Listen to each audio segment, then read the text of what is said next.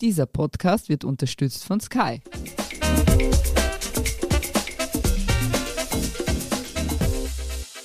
Sie hören Serienreif, den Standard-Podcast über die kranke Welt der Serien. Ich bin Doris Brisching und wir wagen uns heute auf das glatte Parkett der Arbeitswelt. Es geht äh, um einen speziellen Arbeitsplatz mit sehr speziellen Kollegen. Und um das zu besprechen, habe ich eine wirkliche Expertin eingeladen auf diesem Gebiet, nämlich eine, die äh, für mich wie keine andere für Karriere steht. Zu Gast im Standard-Podcast Serienreif ist heute Karin Bauer, Chefin der Standard-Karriere. Hallo, liebe Karin. Hallo, liebe Doris, danke. Mal was anderes. Wir besprechen heute die Netflix-Serie Ratchet. Mhm. Äh, Karin, kannst du mal beschreiben in wenigen Sätzen, worum es in der Serie geht? Und ohne zu spoilen. Hm?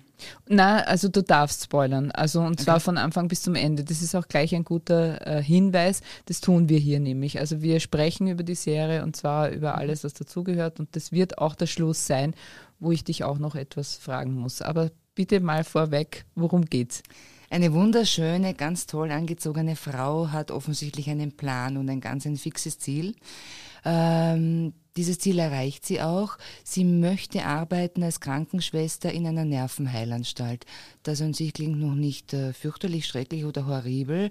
Tatsächlich stellt sich heraus, es ist alles horribel.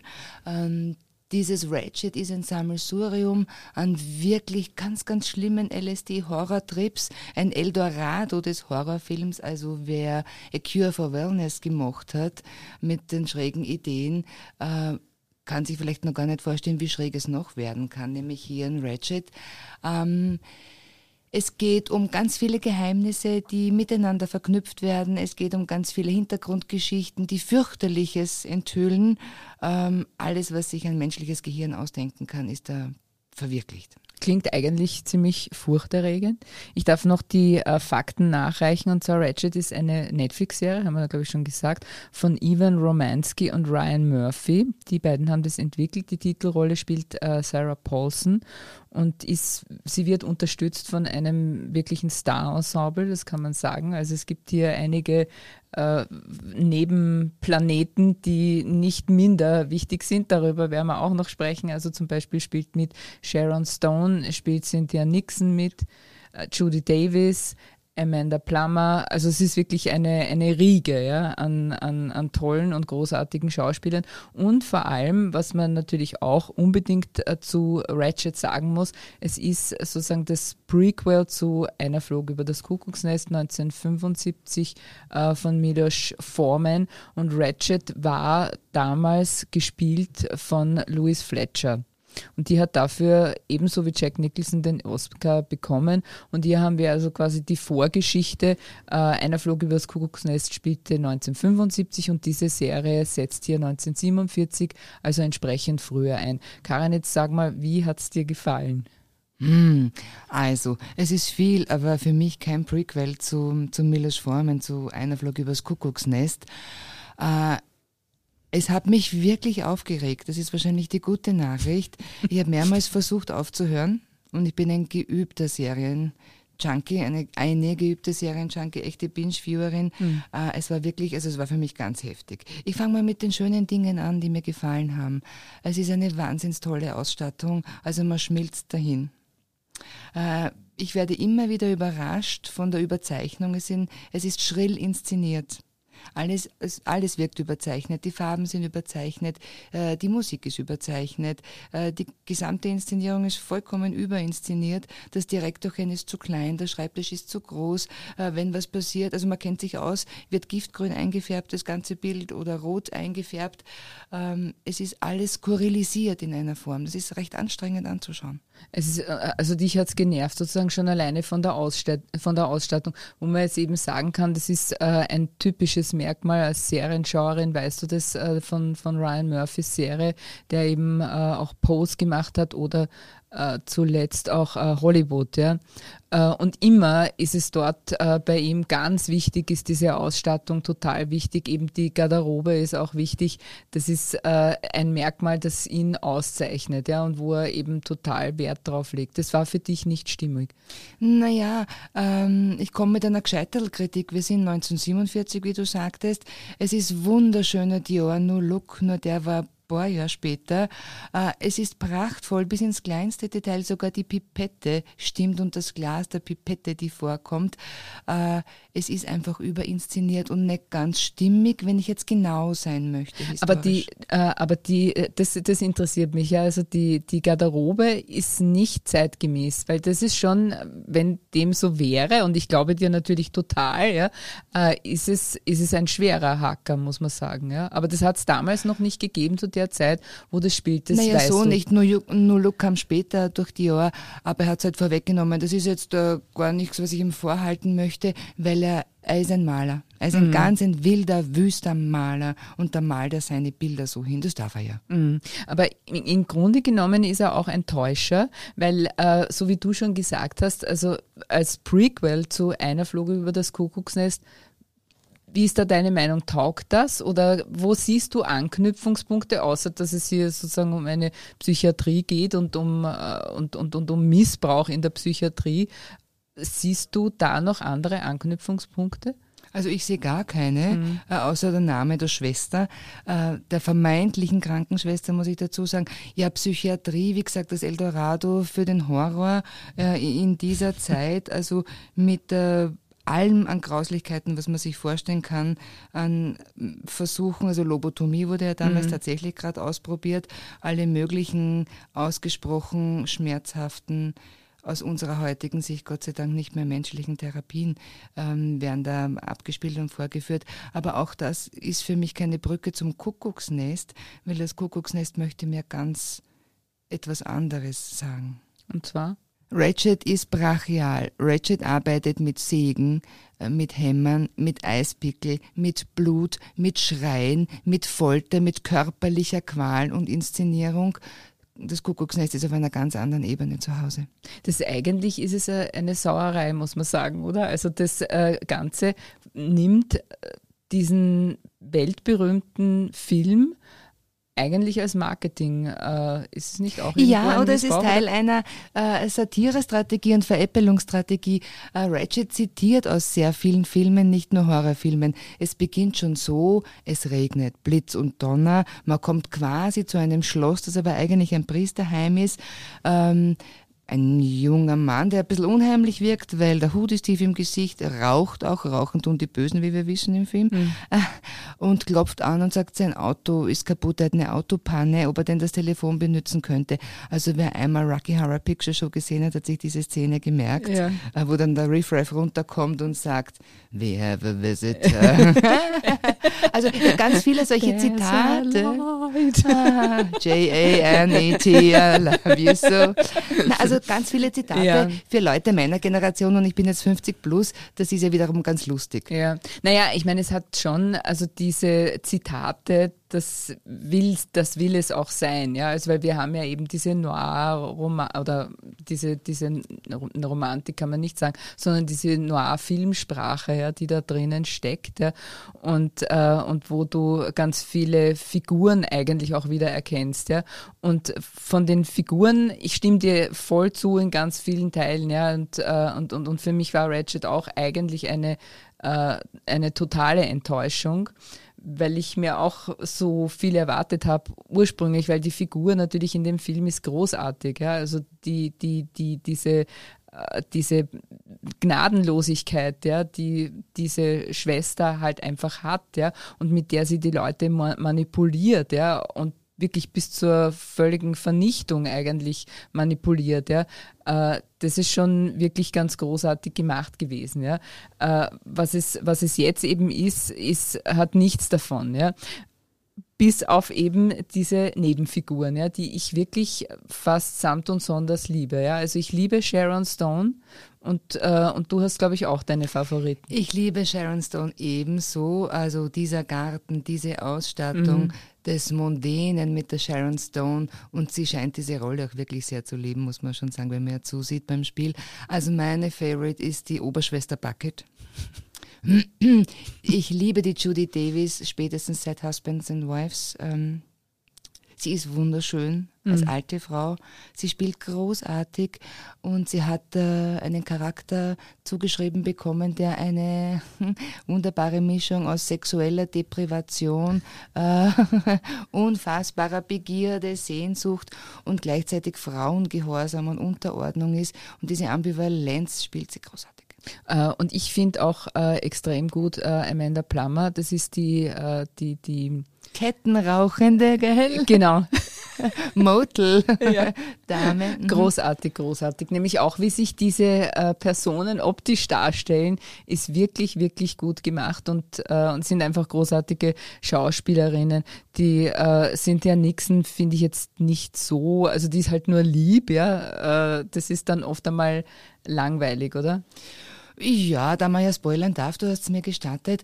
Naja, also diese Überzeichnung der Kaugummi, mhm. äh, Spermint kauenden Schwestern, Schülerinnen, äh, ist eine eigene Kategorie, die tun den ganzen Tag nichts als äh, Lippen schminken und auf die nächste mhm. sexuelle Begegnung so, hinarbeiten. Okay. Aha, mhm. aha, aha, so ist es also. Ja, ja ihr könnt schon reinschauen, also so ist es nicht.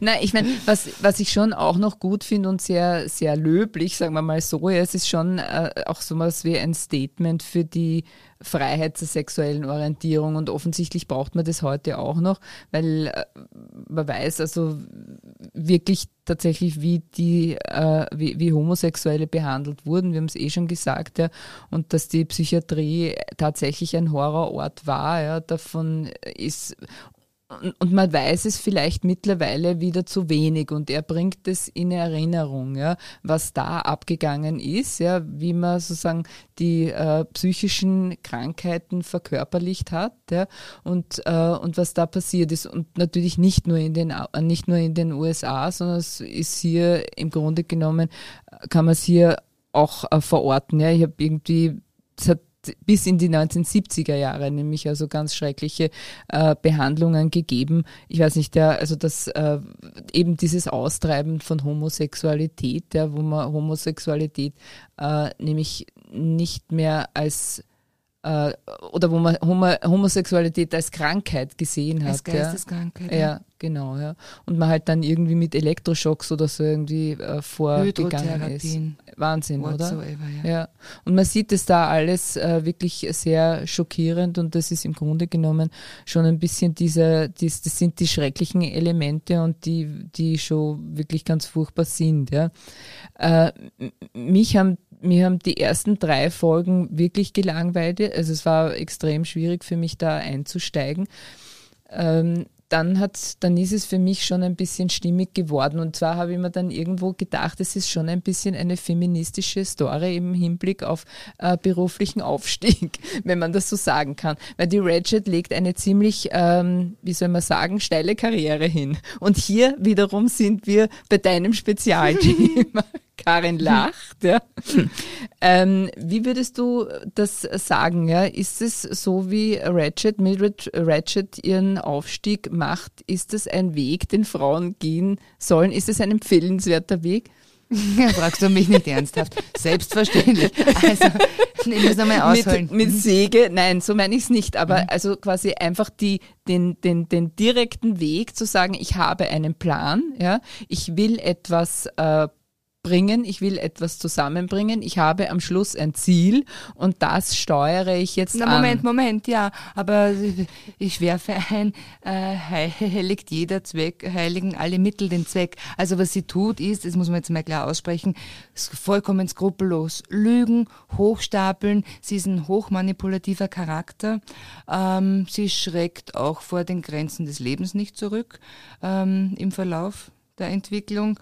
Ähm, ja, die Waffen einer Frau setzt sie ein, die sogenannten Waffen einer Frau, setzt sie ein, wie sie möchte.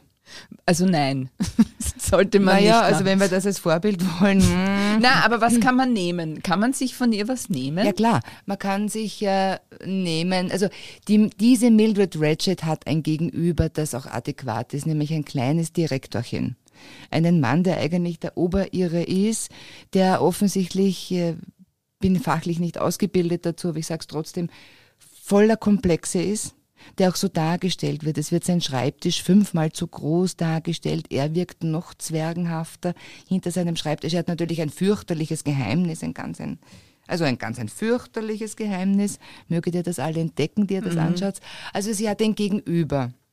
Was sie gut macht, ist, sie ist eine hervorragende Strategin. Sie schätzt ihr Gegenüber ganz, ganz klar ein, können hochmanipulative Persönlichkeiten gut und macht dann alles, äh, was sie erreichen möchte. Also Kollateralschaden vollkommen egal, äh, absolute Skrupellosigkeit, wiewohl äh, sie gelegentlich etwas zu fühlen scheint und ein gewisser Verhärtungsprozess bei ihr selbst stattfindet. Manchmal habe ich vermeint, Zweifel in ihrem Gesicht zu entdecken, aber vielleicht wollte ich die auch nur sehen.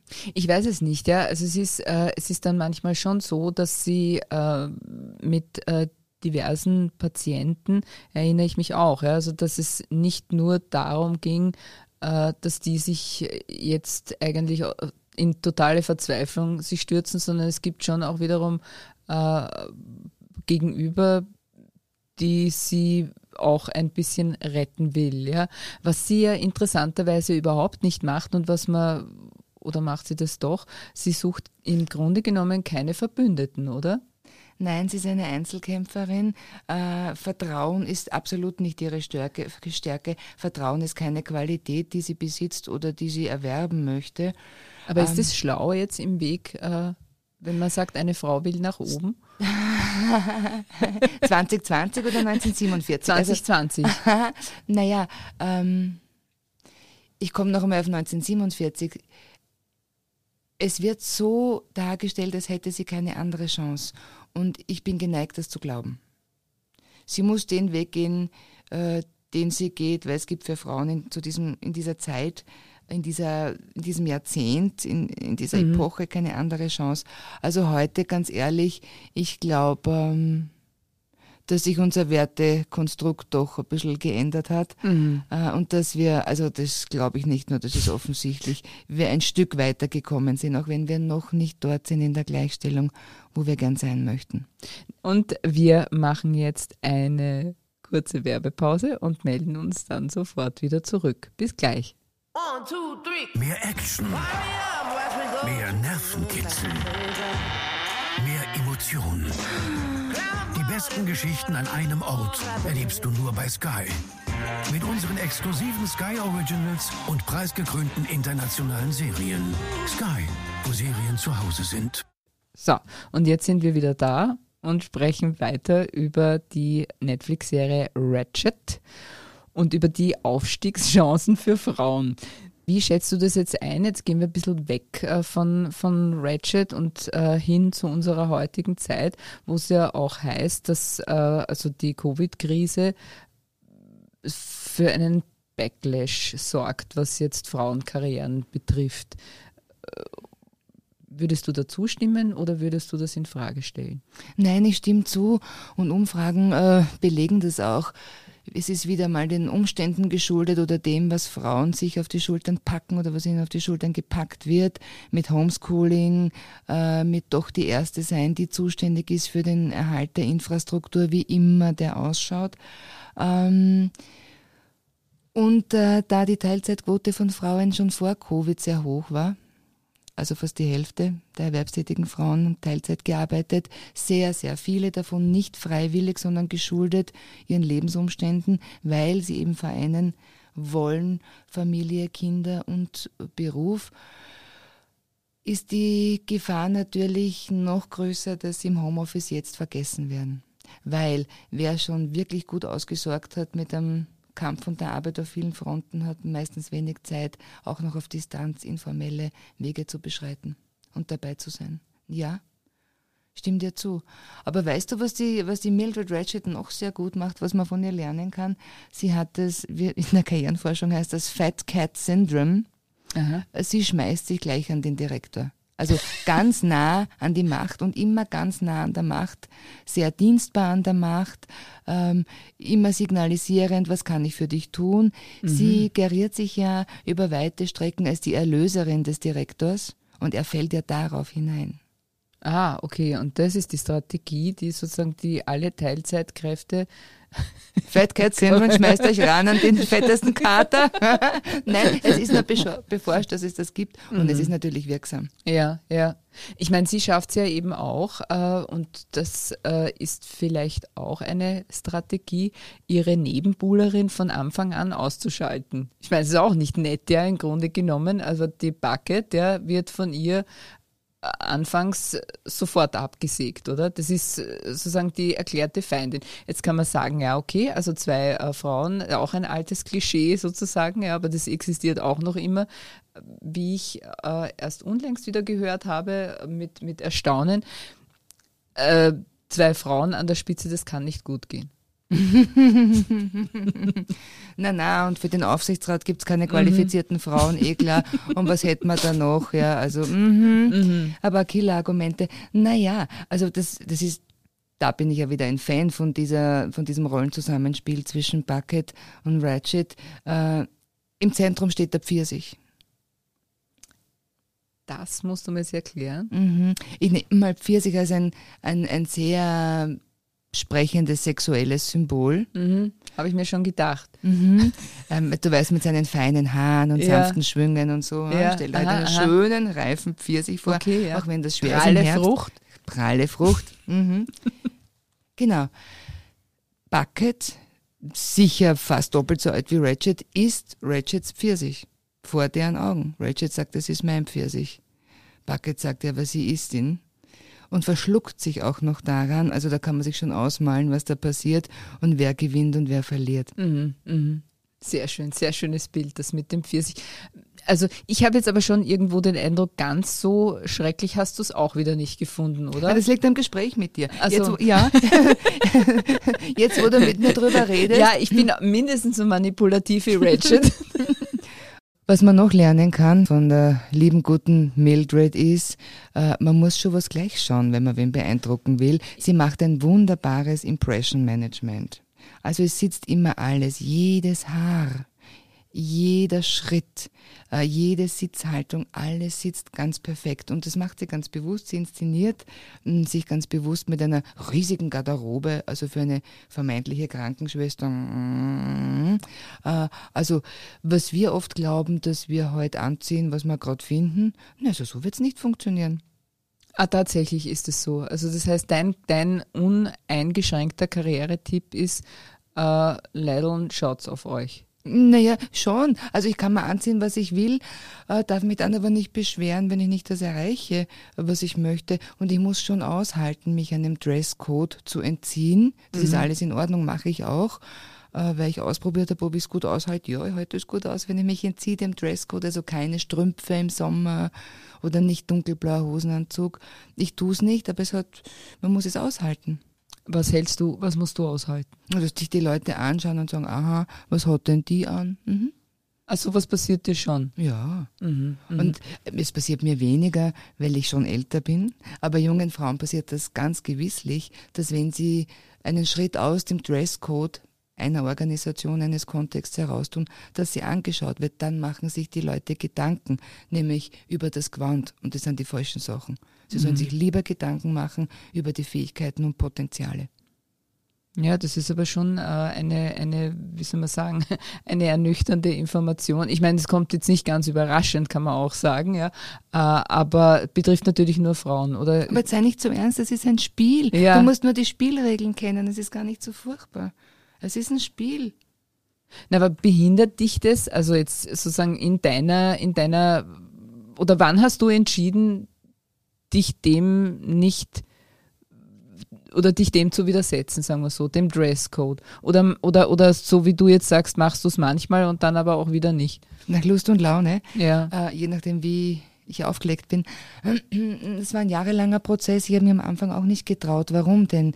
Na klar wollte ich mich anpassen. Ich wollte ja nicht negativ auffallen oder herausfallen optisch. Es hat sich dann so entwickelt. Ich bin da eigentlich immer widerständiger und revolutionärer geworden. Aber die Schwierigkeit besteht wahrscheinlich auch, also wenn man dem Dresscode folgt, was ist der Dresscode überhaupt? Ah, das ist kontextabhängig. Also das weiß man sehr schnell, welche Organisation was will. Der also, Hosenanzug oder das Kostüm. Genau. Also es gibt Unternehmen, da fragen die Vorstände schon noch, Herren, Sie haben Sie keinen Kittel, wenn eine Frau eine Hose anzieht, sind aber wenige. Äh, wie es in Banken und in großen Anwaltssozietäten ausschaut, weiß man ja auch aus Netflix, äh, ist keine gute Idee, wenn man da mit äh, Goa-Hosen daherkommt, auch wenn man noch so äh, mhm. gut und gescheit ist. Das ist je nach Organisation, Unternehmenskultur abhängig, aber das hat man sehr schnell heraus. Welche Serie findest du, das sozusagen mir am meisten sagt, wie ich mich in, wie ich mich zu welcher Gelegenheit kleiden soll? A Good Wife. Mhm. Ja. Also ein bisschen älter. Ähm, und ähm, die quasi Nachfolgeserie hieß, glaube ich, A Good Fight mit der Baranski, ja, mit meiner Fight, über alles. Ja, die läuft jetzt Baranski. noch. Ah, okay. Ja. Ah, also da kann man schon sehen. Ja, hast du von Christine Baranski was gelernt, weil du sagst, die von dir alles bewunderte? Na, ich habe lange versucht, so zu gehen wie sie. Leider habe ich nicht so lange Beine. Und dann habe ich wirklich lange versucht, so zu lachen wie sie. Wie lacht sie? Meine Umwelt sagt, 1A. ich krieg's nicht hin. Mhm, mh. Bist du vor dem Spiegel gestanden und hast versucht ja, zu lachen? Ja, ja, klar klar. Ehrlich. Mhm. Und das kriegt man nicht hin. also du musst es dann auch. versuchen, wenn du dich also, wirklich ärgerst und wenn du dich wirklich bedroht fühlst, dann musst du lachen. Okay. So also das heißt, sie ist sozusagen auch als ähm, Role Model für eine Frauenkarriere eine, wo man sich mehr abschauen kann als von Mildred Ratchet. Ja, zumindest was anderes. Aber gleich bleibt, ähm, sie ist auch eine Getriebene. Die Baranski ist ebenso hermetisch getrieben. Also da gibt's ja auch links und rechts gar nichts und sie ist bereit, alles zu opfern. Was sie aber auch ausspricht, ist ja viel reflektierter. Sie spricht ja auch aus, was sie opfert. Mhm. An Privatleben, an Emotionen, an Ausleben von Emotionen. Mhm. mhm. Meine Lieblings-Workplace-Serie äh, ist Enlightened. Hast du die jemals gesehen mit Laura Dern? Ist großartig. Ja, die schreibst mir auf? Ja, schreib's auf. also, genau. ist notiert. Äh, äh, eine Serie mit Laura Dern, die ich sowieso über alles verehre. Und zwar äh, spielt sie da in einem Kosmetikkonzern, ja, und deckt dort sozusagen von ganz unten. Sie, sie ist in der Karriereleiter muss man sagen, in den, von, von ganz oben in den Keller gefallen, mhm. weil sie irgendwie einen Nervenzusammenbruch hatte mhm. oder so. Und dann mhm. ging sie in ein, äh, in ein äh, Erhellungs- oder ein Erleuchtungsseminar und ist jetzt eben halt total äh, ruhig und gelassen, gibt sie halt vor. Und gleichzeitig stürzt sie aber in ihrem Unternehmen total ab ja, und ist eben quasi im Untergeschoss tatsächlich im Untergeschoss in der IT oder keine Ahnung, irgendwas, ja, also was hier sozusagen als, oder sind es Büroboten oder irgend sowas. Und äh, muss eben von dort aus äh, wirklich diese Demütigungen ertragen mit einer Truppe von Nerds, die natürlich alle total super lustig und cool sind. Und von dort aus rollt sie aber im Grunde genommen diesen Fall oder dieses Unternehmen auf ja, und es entwickelt sich eines. Und sie ist wirklich großartig, weil sie halt nicht äh, sich scheut, oder die Figur scheut sich nicht, äh, wirklich äh, die totale Demütigung oder die Kränkung auch zu zeigen, ja, die ein Unternehmen, die eine Firma, ein Firmenboss, eine Firmenführung seinen Mitarbeiter im Grunde genommen auch zufügen kann. Ja. Das sind so Schmerzen, die man mit ihr da fühlt auch, ja. Äh, und es ist einfach großartig. Es ist eine Serie über eine vermeintliche Verliererin, die halt dadurch im Grunde genommen auch ihre Stärke findet. So, jetzt habe ich viel geredet, obwohl eigentlich nein, du reden sollst. Nein, nein, nein, nein, nein. Ich finde das großartig, weil äh, äh, ich glaube, dass Corona, dass die Covid-Maßnahmenpakete, die Beschränkungen äh, schon eines verstärkt haben, bei nicht allen, bei denen, die sich leisten können. Das mag privilegiert sein, aber sich zu fragen, warum? Was will ich aushalten? Was will ich tun? So diese Why-Frage verstärkt sich. Das ist, ist etwas Gutes in der Selbstreflexion. Was will ich aushalten? Spüre ich Kränkungen in meinem Unternehmen? Ja, nein. Muss ich es leider fressen, weil ich die Kohle brauche? Also ich glaube, es denken jetzt viel mehr Leute vertiefend darüber nach. Aber, aber gehen die Alternativen nicht verloren? Weil ich meine, es, es gibt keinen schlechteren Zeitpunkt in Wahrheit, als jetzt darüber nachzudenken, habe ich eine Alternative, oder? Naja, schlechteren Zeitpunkt. Der Zeitpunkt ist immer gut, weil ich mir dadurch näher komme. Und wer sich diese Fragen einmal ehrlich beantwortet hat, das sagt auch die Forschung, muss wieder was Gescheites zitieren aus der Forschung, mhm. da sagen dann die Leute, wenn sie draufgekommen sind, was sie eigentlich wollen, bis jetzt wurde ich gelebt und jetzt lebe ich. Also es kann, der Lohn ist ein persönlicher Gewinn.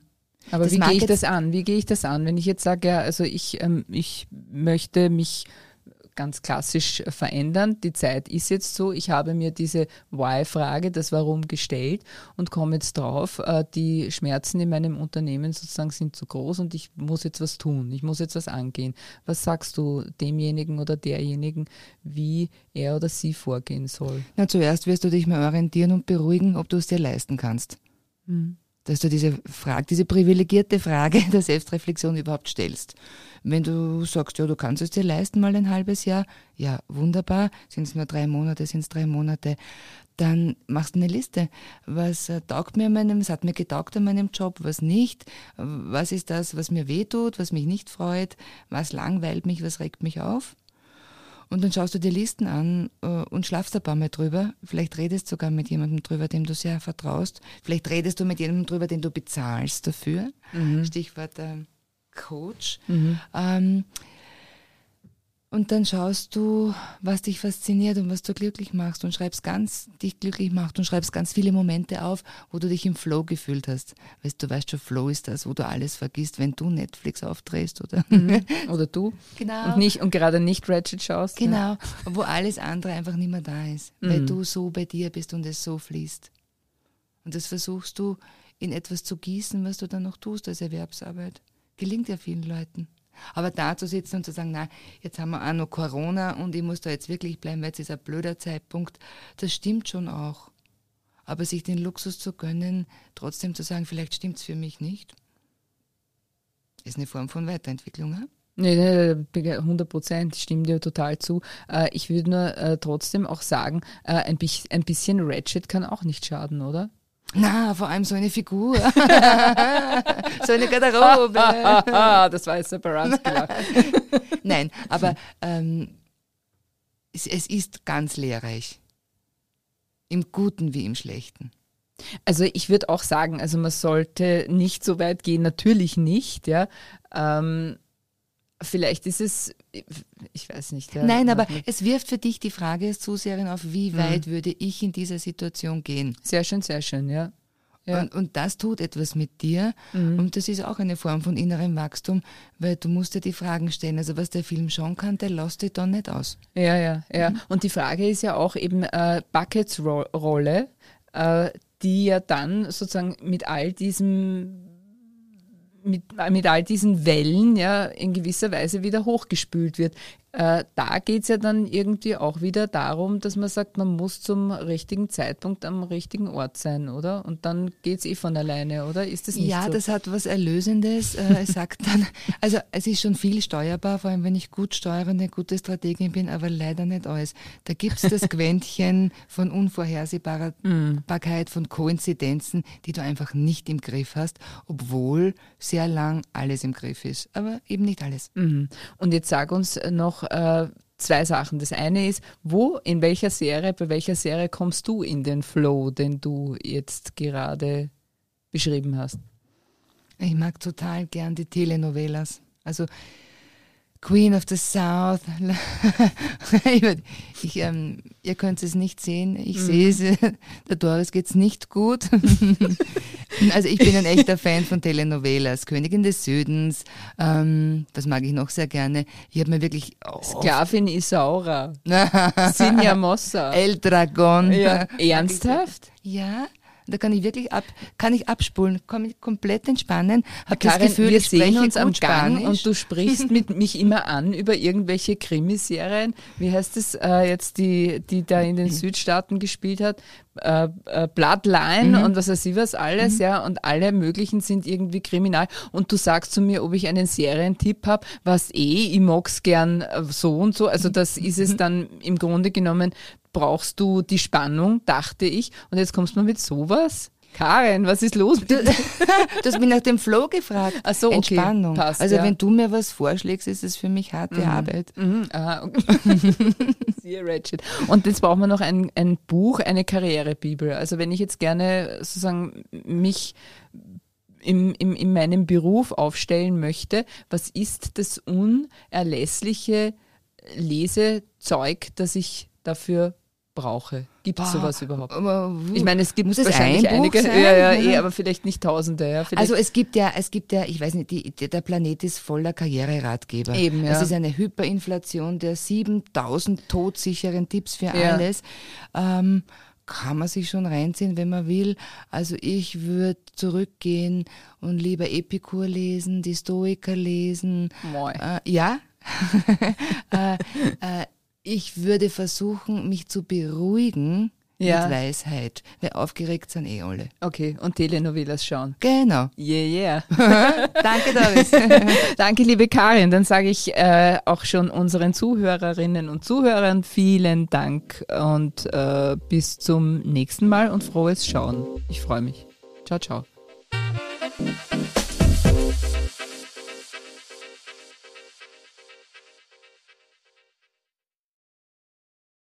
One, two, three. Mehr Action, mehr Nervenkitzel, mehr Emotion.